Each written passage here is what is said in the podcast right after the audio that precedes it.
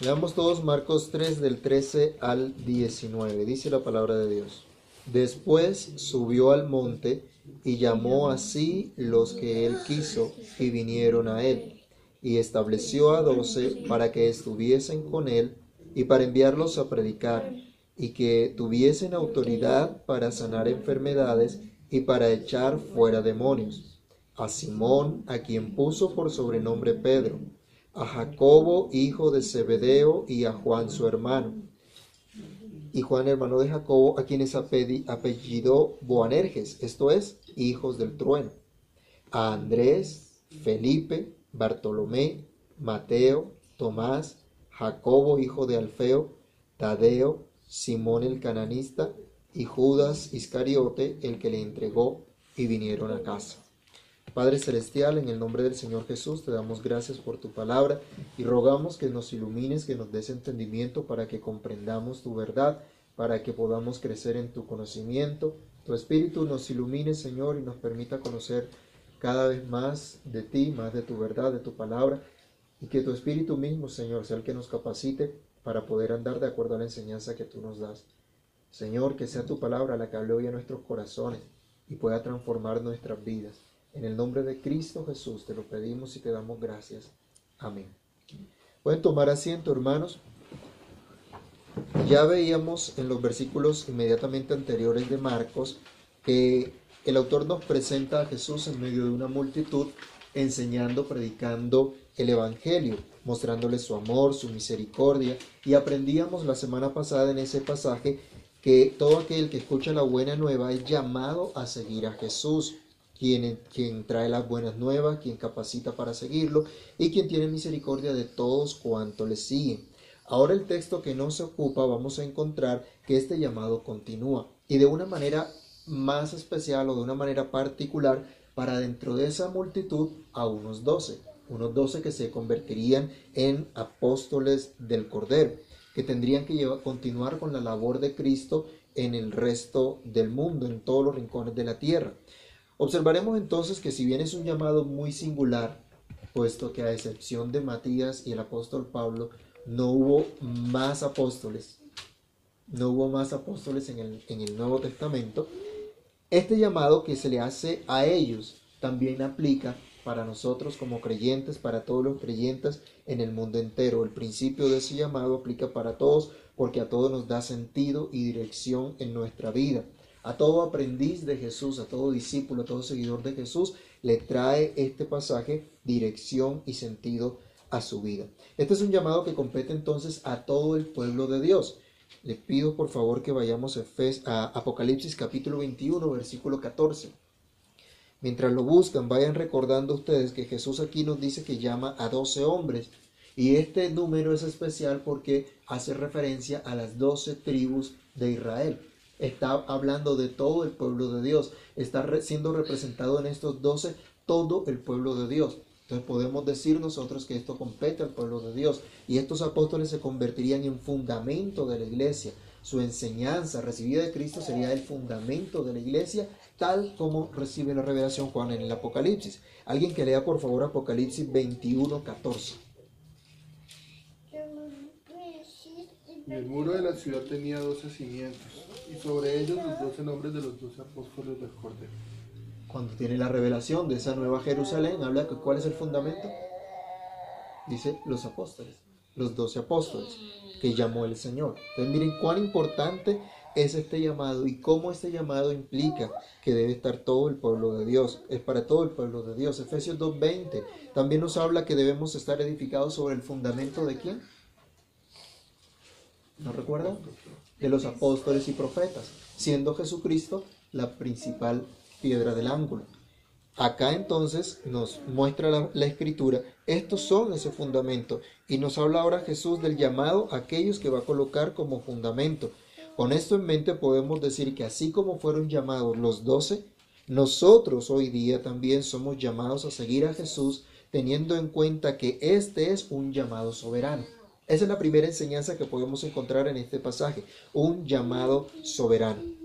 El llamamiento especial a los discípulos que se van a convertir en apóstoles, la escritura es clara en mostrarnos el libre gobierno de Dios.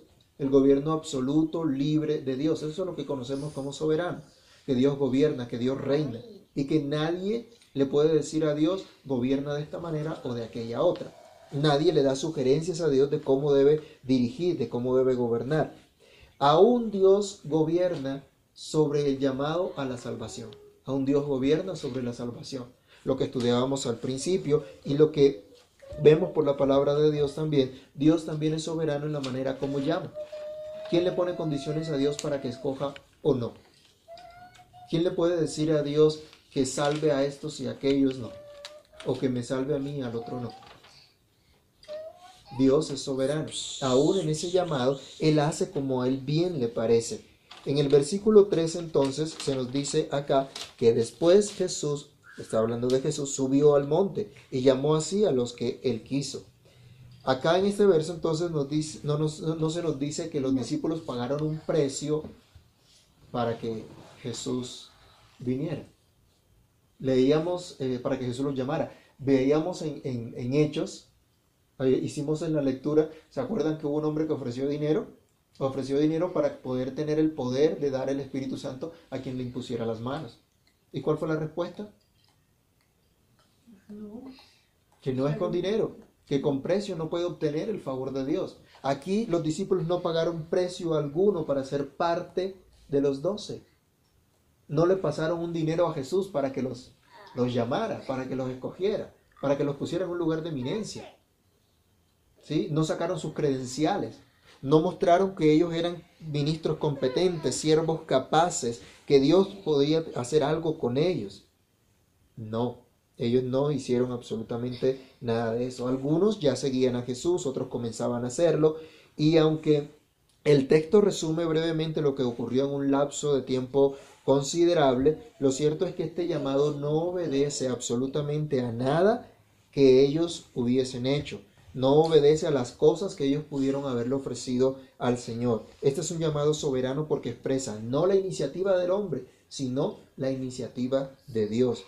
Y dice que Jesús sube al monte, de acuerdo a los relatos paralelos, se nos dice que un día antes de esta elección oficial o esta mm, oficialización de los apóstoles en, en, un momento específico, antes de eso el Señor pasó la noche orando.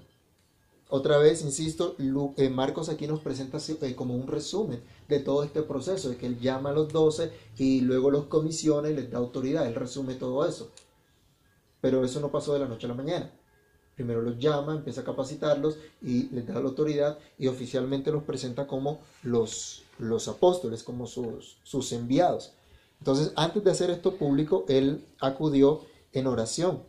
Entonces, el Hijo de Dios, siendo eso, Hijo de Dios, sabía que había sido enviado de parte de Dios, que no era la obra de él, sino la obra de Dios. Y por lo tanto, el que Jesús haya pasado ese tiempo, esa noche en oración, como usted lo puede eh, validar en, el, relato paralelo, nos muestra cómo Él depende de Dios por completo para hacer la obra de Dios. Y esto sí que debe ser, eh, debe cobrar sentido para nosotros hoy día también, ¿no? ¿Queremos hacer la obra de Dios? ¿Queremos ver que la obra de Dios prospere? ¿Queremos ver que otros conozcan de Cristo, que crean en Cristo, que vengan a la salvación? Queremos que podamos compartir esta buena noticia con otras personas y que de pronto en este lugar podamos contar con muchas más personas. ¿Queremos verlas? Bueno, tenemos que hacer la obra de Dios como Él quiere. No como a nosotros se nos ocurra, no como a nosotros nos parezca. Aquí dice que el Señor Jesús subió a ese monte. En ese monte duró un tiempo a solas. Y en ese tiempo a solas, preparándose para la oficialización de estos que iban a ser sus apóstoles. Ya él sabía, ya él estaba trabajando en ellos, pero iba a comenzar una nueva etapa en la vida de estos hombres. Cuán importante es que nosotros podamos tener tiempo en oración delante de Dios también antes de emprender cualquier cosa. Antes de comenzar cualquier cosa que quisiéramos hacer para Dios, cualquier acción que quisiéramos hacer, cualquier proyecto que quisiéramos hacer para el servicio de nuestro Dios. Y esto también cobra sentido hoy día para la elección de los que van a ser siervos del Señor, ministros de la palabra de Dios, que no es un acto a la ligera, sino que es una continua dependencia de Dios en oración puesto que aquellos que son apartados para servirle no han de hacer su propia obra, sino la obra de Dios. También podemos decir aquí que ese entrenamiento para los que son llamados para servir al Señor, para servir a Cristo, no finaliza con su postulación o con su oficialización, sino que se extiende durante su servicio a Dios. Pero sea que tengamos un llamado eh, eh, como oficiales de la iglesia o no, todos somos llamados igualmente, no por iniciativa propia, sino por iniciativa de Dios. No colaboramos en nada para recibir el llamado, es Dios quien toma la iniciativa. Y esta iniciativa es la voluntad de Dios, algo que debemos estar seguros. Dice el versículo 13, vamos a leerlo nuevamente. Después subió al monte y llamó así a los que él quiso, y vinieron a él, y estableció a doce para que estuvieran con él y para enviarlos a predicar. Aquí dice que Jesús llamó así a quienes? A los que él quiso. A los que él quiso, no a los que alguien le sugirió, no a los que demostraron mejor capacidad, no a los que parecían ser los más piadosos o los más estudiados. No, no a los que tenían el carácter más estable y sólido. Vamos a ver que esos no eran precisamente los de mejor carácter. A esos no fue los que llamó. Él llamó a los que él quiso. Y eso aplica también para nosotros. No solo para aquellos doce, sino para nosotros también, para que no tengamos nada de qué jactarnos. Leamos primera de Corintios capítulo 1, versículos 26 al 29. Primera de Corintios capítulo 1, versos 26 al 29. Mire lo que el mismo apóstol Pablo reconoce. Pues mirad, hermanos, vuestra vocación, que no sois muchos sabios según la carne, ni muchos poderosos, ni muchos nobles, sino que lo necio del mundo escogió Dios para avergonzar a los sabios, y lo débil del mundo escogió Dios para avergonzar a lo fuerte y lo vil del mundo y lo menospreciado escogió Dios, y lo que no es, para deshacer lo que es, a fin de que nadie se jacte en su presencia. No tenemos nada de qué enorgullecernos, porque fuimos llamados. Ni los doce ni nosotros tenemos absolutamente nada de qué jactarnos, como dice aquí la Escritura. No tenemos logros o méritos que publicar, como muchos hacen hoy día, ¿no? Desde sus púlpitos, físicos y virtuales, porque están las redes sociales también para mostrar los logros que, que se han obtenido. Solo podemos decir con total seguridad, así como los doce apóstoles, que nosotros fuimos llamados a la fe en Cristo porque Él quiso, porque fue su voluntad. Que fuimos llamados a seguir a Jesús porque esa es la voluntad de Dios para con nosotros, la buena voluntad de Dios para con nosotros. Y aquí viene una reflexión, ¿estamos seguros de ese llamado? ¿Están seguros los que se hacen hoy llamar ministros del Evangelio y la palabra de Dios, que fueron puestos por la voluntad de Dios y no por una manipulación de otros o por sus mismos deseos de reconocimiento y fama? ¿Están seguros los que hoy se hacen llamar cristianos que son realmente seguidores de Jesús porque han oído su voz llamándolos? ¿O simplemente han visto en Cristo y en la iglesia una oportunidad de lograr algún objetivo personal? Y aún nosotros que estamos aquí hoy reunidos, ¿reconocemos que estamos por la voluntad de Dios o por otra motivación?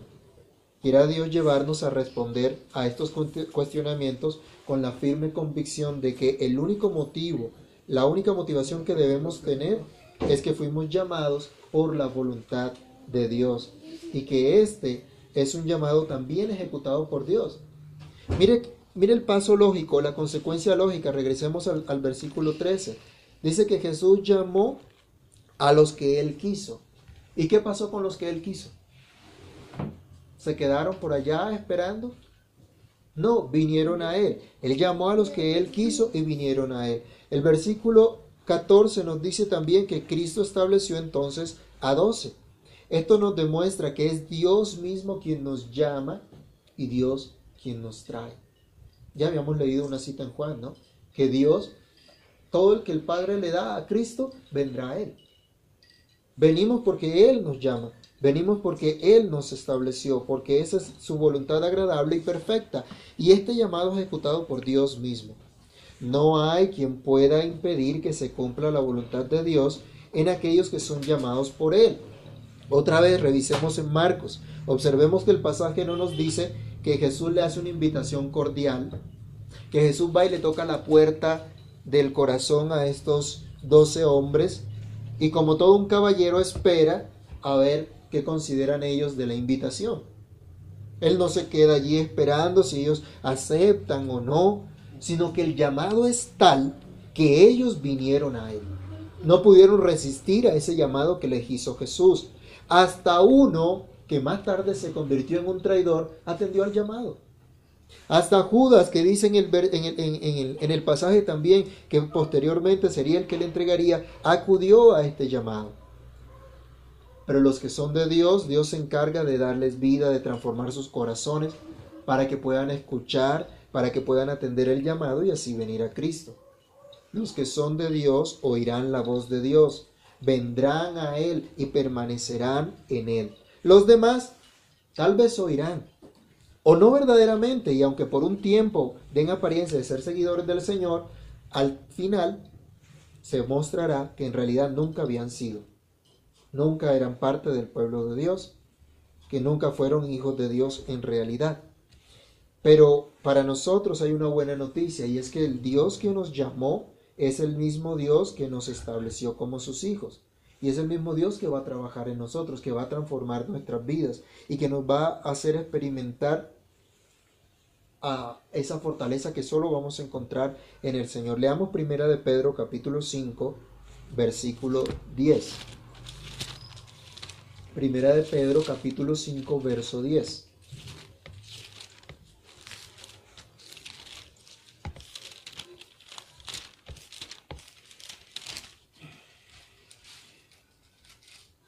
Mire lo que el apóstol Pedro diría muchísimos años más tarde a, la iglesia.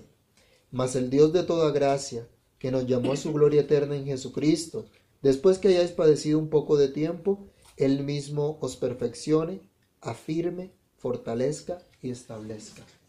¿Quién es el que establece? Es Dios. ¿Quién es el que nos puede dar firmeza a nosotros? Solo Dios. Nosotros a veces somos un carrusel de emociones, ¿cierto? A veces estamos muy contentos. A veces estamos muy alegres y queremos de pronto servir al Señor y estamos dispuestos a evangelizar, a proclamarle a otros lo que Dios ha hecho con nosotros. Y hay otros momentos en que no queremos hacer absolutamente nada, en que estamos totalmente desanimados y decimos, Dios, ¿por qué a mí esto? ¿O por qué me toca a mí esta situación? Pero la buena noticia, hermanos, es que Dios es el que establece. Dios se encarga de que ese llamado se cumpla. Y Dios se encarga de establecerlo y esa es una muy buena noticia, porque es un llamado con propósito. El llamado a seguir a Jesús es un llamado con propósito. Esta es nuestra segunda enseñanza para los que están tomando nota. Cada vez que, la iglesia, que en la iglesia hablamos de nuestro propósito, acudimos a nuestra histórica confesión de fe que explica a través del Catecismo Menor de Westminster la primera pregunta, ¿Cuál es el fin principal del hombre? Y la respuesta, ya no la sabemos de memoria, ¿cierto? El fin principal del hombre es el de glorificar a Dios. ¿Y qué más? ¿No, no la sabemos? Bueno, tarea para la próxima semana aprendiendo la pregunta número uno del catecismo. El fin principal del hombre es glorificar a Dios y gozar de Él para siempre. Y en este pasaje vemos dicho propósito de manifiesto, pues para engrandecer, para exaltar la fama, las perfecciones de Dios, y podernos regocijar en Él, somos llamados con ese propósito de estar con Jesús. Mire el versículo 14 otra vez de Marcos. Los que Él estableció, los estableció con un propósito. ¿Cuál fue? Para que estuviesen con Él. Ya habíamos dicho que Marcos está resumiendo acá todo el proceso cuando Jesús los llama y cuando Jesús los, los, los autoriza como enviados, como apóstoles y los comisiona para llevar su verdad. Pero en este, en este, en este tiempo o, o con este llamado, cuando dice para que estuviesen con Él, el Señor los está llamando para que tengan un tiempo especial de entrenamiento, para que estén con Jesús viendo, oyendo, aprendiendo de Él. Son aprendices. Los llama a estar con Jesús, a pasar tiempo con Él, a aprender del Maestro. Tendrían que pasar un buen tiempo aprendiendo. para luego cumplir entonces el encargo que les sería dado. Todos sabemos que tenemos la misión de parte de Dios de llevar la buena nueva, pero debemos estar tiempo con el Señor. Hermanos, es triste que a veces nos afanamos tanto porque queremos hablar de Jesús, porque queremos hacer seguidores de Jesús, aunque a escondidas lo que tenemos en realidad es el deseo de hacer seguidores nuestros, seguidores de nuestra iglesia, de nuestra denominación. Y a veces hasta descaradamente también lo manifestamos. Es triste que a veces tenemos tantas ganas de trabajar en la obra del Señor, pero no pasamos tiempo con el Señor de la obra. Queremos que otros conozcan de Cristo. Queremos que la iglesia crezca, que se ensanche. Y a veces en las iglesias tenemos el problema que nos afanamos tanto por los números, ¿cierto? Y cuando se implementan planes de evangelismo y grupos pequeños y esto, y cuántos tiene, y tiene que llegar a la meta, y tiene que multiplicarse, y esto y lo otro. Y no pasamos tiempo con el Señor.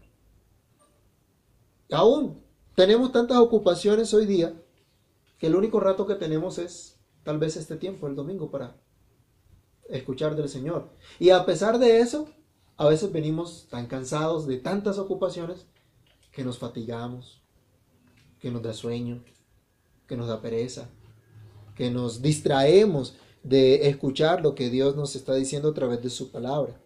Esto no debe ser así, pues nuestro llamado que Dios ha hecho es para que escuchemos, atendamos su palabra.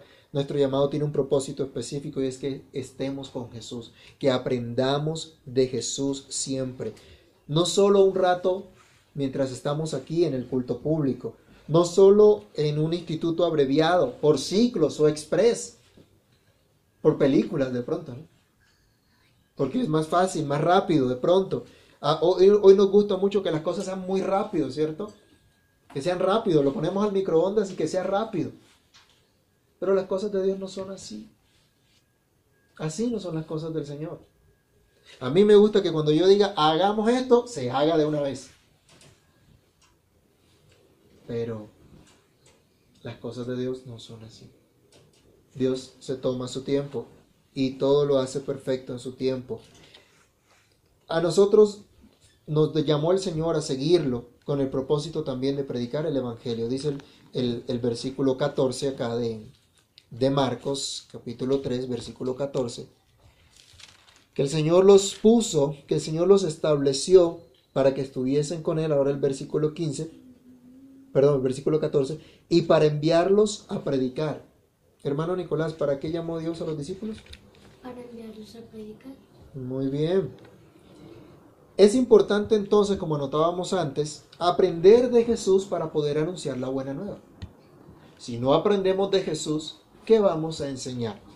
¿Qué vamos a decir? Para poder anunciar esa buena noticia, en la manera que vivimos, en la manera que nos comportamos, en la manera que pensamos. Toda nuestra vida es una predicación. Miremos segunda de Corintios, capítulo 3, verso 2. Alguien que lo lea, por favor. Segunda de Corintios, capítulo 3, verso 2. ¿Su Biblia? Segunda de Corintios 3, 2.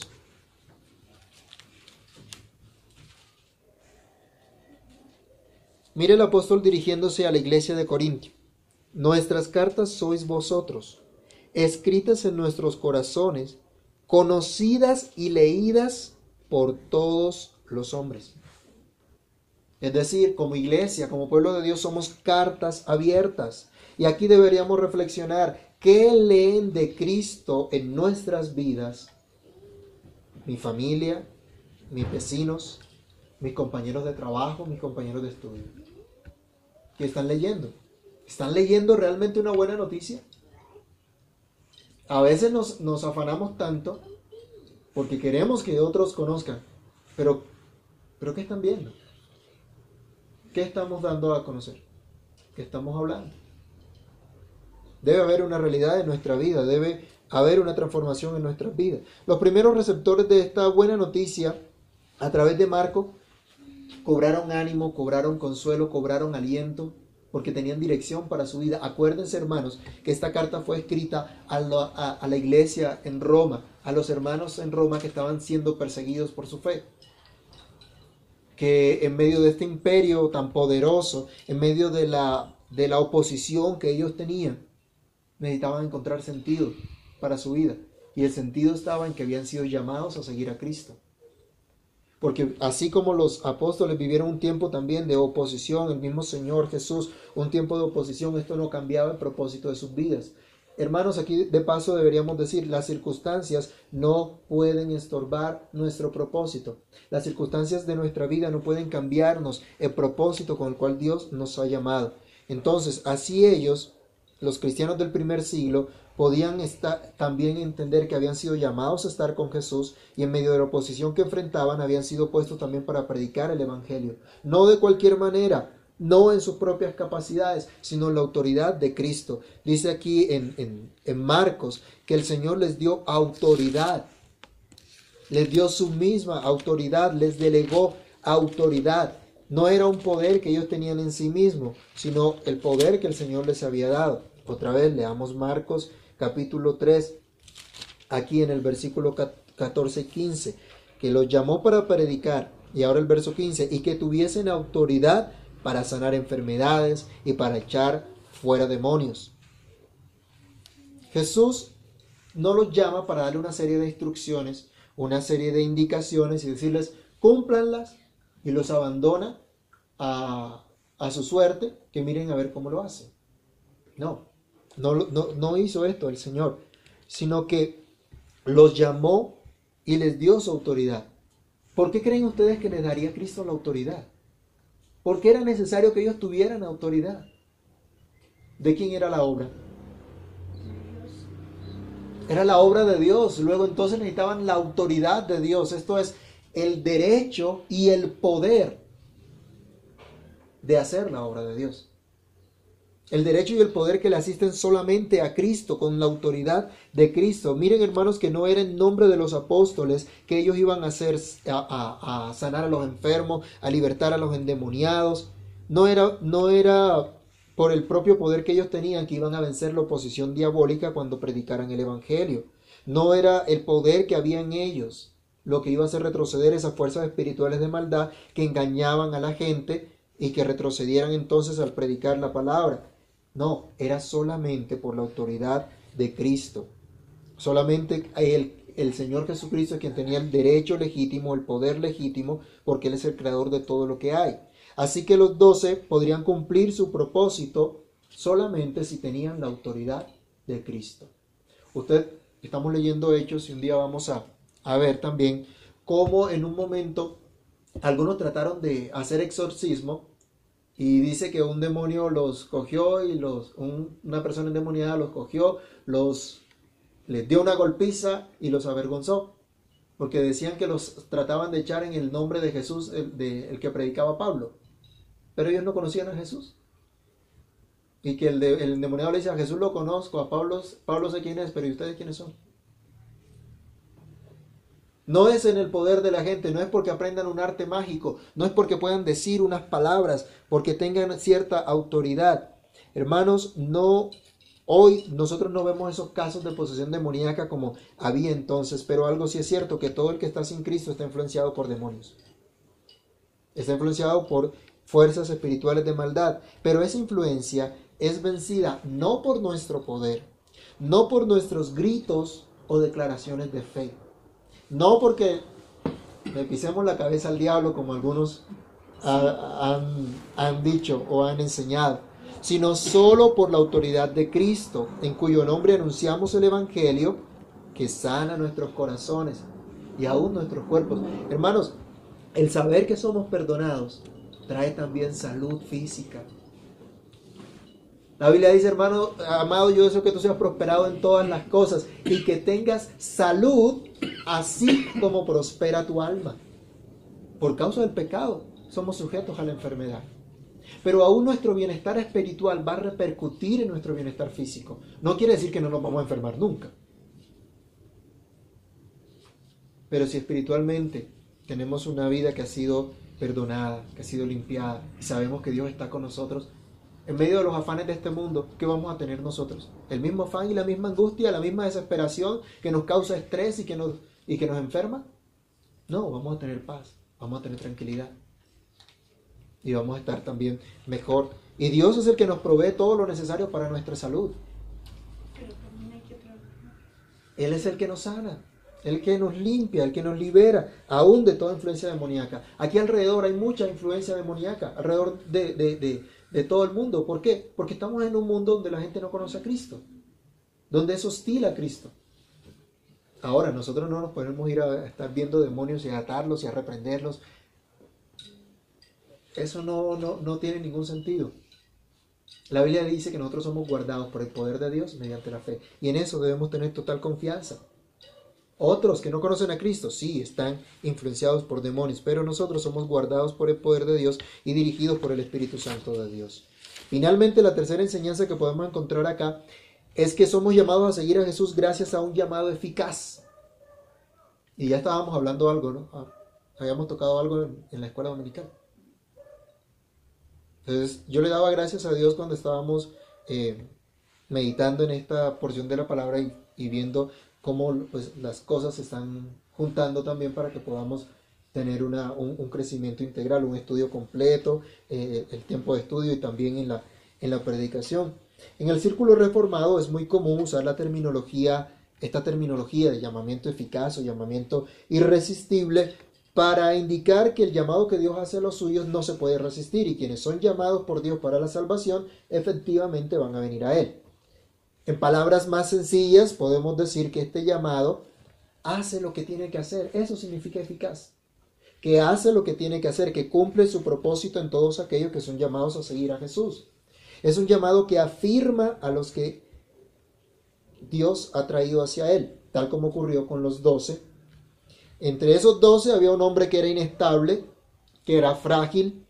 Era una persona que tenía unas emociones que en un momento estaban al tope y en el otro estaban por debajo.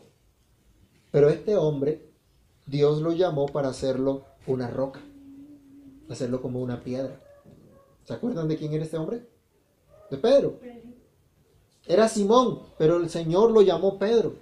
Y Simón significa caña, significa algo débil, que se quiebra, que no tiene fortaleza en sí mismo. Pero Cristo no lo ve así, Cristo lo ve como una roca, como una fortaleza. ¿Y por qué? Porque sería el mismo Cristo quien iba a fortalecerle, sería el mismo Cristo quien le iba a dar firmeza, sería el mismo Cristo el que daría estabilidad, no solo a él, sino también a todos nosotros. Todos nosotros pudiéramos llamarnos también Simón, ¿no? Si es por el significado. Porque qué tan fuertes somos. Bueno, este hombre fue afirmado por el Señor, fue llamado a ser afirmado. Y el resto de los doce también tenía sus propias luchas. También tenía otras cosas, cosas en su vida que fueran cambiadas. Pero el llamado que Cristo les hace como apóstoles los va a afirmar. No por lo que ellos eran en sí, sino por lo que Cristo haría en ellos. Fueron llamados por nombre, fueron conocidos y puestos por Cristo. Hermanos, muy seguramente nosotros también somos muy similar a los doce. Seguramente en medio de nosotros también encontramos inestabilidad. Algunos podemos ser impetuosos, otros de pensamiento hasta revolucionario y en contra de las instituciones por considerarlas corruptas.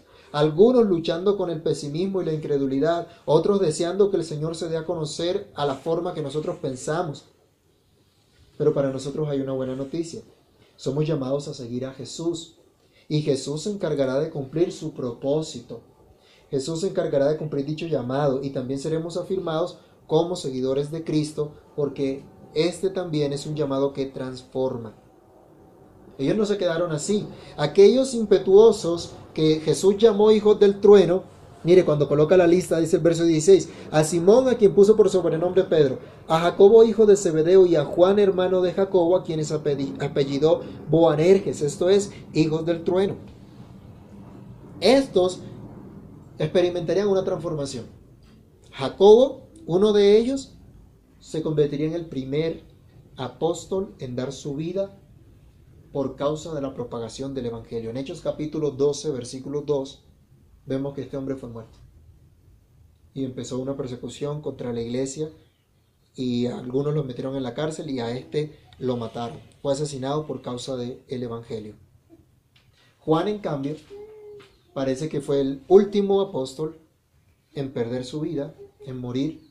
Algunos dicen que sufrió martirio, la tradición dice que sufrió martirio, pero que murió finalmente de, de vejez. Pero fue el que aprendería de Jesús y enseñaría del tierno amor de Jesús, como en todas sus epístolas narra. Juan fue el último entonces de los apóstoles que hasta el momento de, de, morir, entrado en sus años, siguió enseñando, cuidando de la iglesia hasta su muerte, mostrando a Jesucristo como ese gran vencedor. Y eso lo vemos en el Apocalipsis, que también fue escrito por Juan, que le fue revelado a Juan. El revolucionario, parece que aquí había un hombre, eh, da una, una, referencia a un hombre llamado Simón, el cananista o el, o el celote, los que buscaban liberación, entendería que la verdadera liberación, que el verdadero reino de Dios era espiritual y mucho mayor que un movimiento temporal que pudiera obtener el gobierno de una nación. Felipe, un hombre que quería que Jesús se le diera a conocer a todo el mundo, que se manifestara a todo el mundo, para que todos creyeran, aprendería a dar a conocer a Jesús por medio de sus enseñanzas, por medio de su propia vida. Mateo o el publicano, el que dependía del dinero a tal forma que buscaba la manera de enriquecerse, enseñaría a la gente a través de la, de la predicación de Cristo a no afanarse por las cosas de este mundo, sino a buscar primero el reino de Dios y su justicia. Todos los doce fueron llamados y fueron afirmados por Cristo y también fueron transformados por Él. No se quedaron como eran, no fueron rechazados para venir a Cristo por lo que había en ellos, por las faltas que había, pero sí fueron llamados para ser transformados. Hermanos, podemos decir que hemos sido llamados a seguir a Jesús y este llamado es eficaz porque logra transformar nuestras vidas. ¿Qué transformación hemos experimentado cada uno de nosotros? Lo último nos dice acá, leyendo la lista de los apóstoles, el verso 19 dice, y Judas Iscariote, el que le entregó, y vinieron a casa. ¿Esto le dará gloria a Dios? Menciona también a Judas, el que llegó también y que finalmente le entregó. Podemos decir que el llamado de Dios es eficaz porque le va a dar gloria a Dios. Y le va a dar gloria a Dios porque va a manifestar que Dios es grande, que Dios es justo, que Dios castiga el pecado, que Dios es santo, que Dios es amor, que Dios es paciencia, bondad. Va a mostrar todas las perfecciones de Dios. Aquí este verso 19 nos menciona a uno de los llamados, pero que no permaneció como seguidor de Cristo. Y como dijo Cristo más adelante, ese sería el hijo de perdición, como estaba escrito. Pero éste también manifestaría las perfecciones de Dios y daría gloria a Dios, porque Dios fue el que lo escogió soberanamente para hacer parte del grupo de esos doce apóstoles, pero también Dios soberanamente lo dejó en su maldad y no obró en su corazón para arrepentimiento, de modo que entregó a Jesús. Y la Biblia dice, ay de aquel de esta manera se cumplió también el propósito de Dios. Tal vez en la iglesia haya quienes afirmen hoy que son llamados, que tienen un ministerio de parte de Dios y pretenden hablar o enseñar acerca de las perfecciones de Dios, pero en realidad no lo conocen. A su tiempo se mostrará, a su tiempo serán recordados o señalados como aquellos que en realidad no fueron llamados eficazmente, como aquellos que en realidad nunca fueron salvos, y aunque tuvieron la apariencia, nunca recibieron la salvación de Dios. Quiera Dios que nosotros que estamos hoy aquí seamos de aquellos que van a dar gloria a Dios porque han experimentado la bondad del Señor, porque han experimentado su misericordia, porque han experimentado la transformación que el Evangelio trae. Termina el pasaje diciendo que vinieron entonces a casa, a un lugar en Capernaum donde Cristo tuvo inicialmente su centro de operaciones y donde llegará mucha gente a la que seguirá enseñando ahora con este grupo oficial de doce apóstoles. Conclusión, hermanos, tenemos razones para dar gloria a Dios. Esto es, exaltar al Señor y reconocer su grandeza, alabarlo por su misericordia, porque nos ha amado, porque nos llamó a seguir a Jesús, no por algo que nosotros hiciéramos, sino porque Él quiso. Y Él nos ha dado propósito y razón de ser. Estar con Él, vivir con Él y anunciar sus virtudes. Esa es nuestra razón. ¿Lo tenemos claro? Si aún no lo tenemos claro, pidamos a Dios misericordia, porque Dios nos ha hecho un llamado que Él cumple, que Él se encarga de cumplir. Pidamos que nos ayude a entender esto y que nuestro, en nuestro entendimiento podamos comprender ese llamado que tenemos. Otra vez somos llamados a seguir a Jesús. Padre Celestial, te agradecemos por el tiempo que nos permite de reflexionar en tu palabra. Tú, oh Dios, eres el que nos llama, tú eres el que nos establece, tú eres el que nos capacita, Señor. Te pedimos que nos ayudes a comprender este llamado, que nos ayudes a comprender que nuestra razón, nuestro sentido, no está en las cosas materiales, en, los en el bienestar que podamos tener, que nuestra razón está en ti, Señor, que estando muertos tú nos diste vida, que tú, oh Dios, nos llamaste porque tú lo quisiste, porque fue tu voluntad. No había nada en nosotros, pero tú nos escogiste. Ten misericordia y ayúdanos a comprender esto para que nuestra vida sea transformada, para que nuestra vida sea un testimonio de lo eficaz que es tu llamado, Señor, de lo irresistible, de lo poderoso que es tu llamado para los que tú has escogido. En tus manos colocamos nuestra vida y pedimos que durante la semana recordemos que fuimos llamados a seguir a Jesús. Hemos sido llamados a seguir a Cristo nuestro Salvador, a vivir para Él y a publicar con nuestra vida, con nuestras palabras, con nuestros pensamientos, con la forma de vivir que tenemos, expresar las virtudes de nuestro Señor y Salvador Jesucristo. Señor, que tú hagas tu obra en cada uno, conforme tu voluntad. En Cristo el Señor. Amén.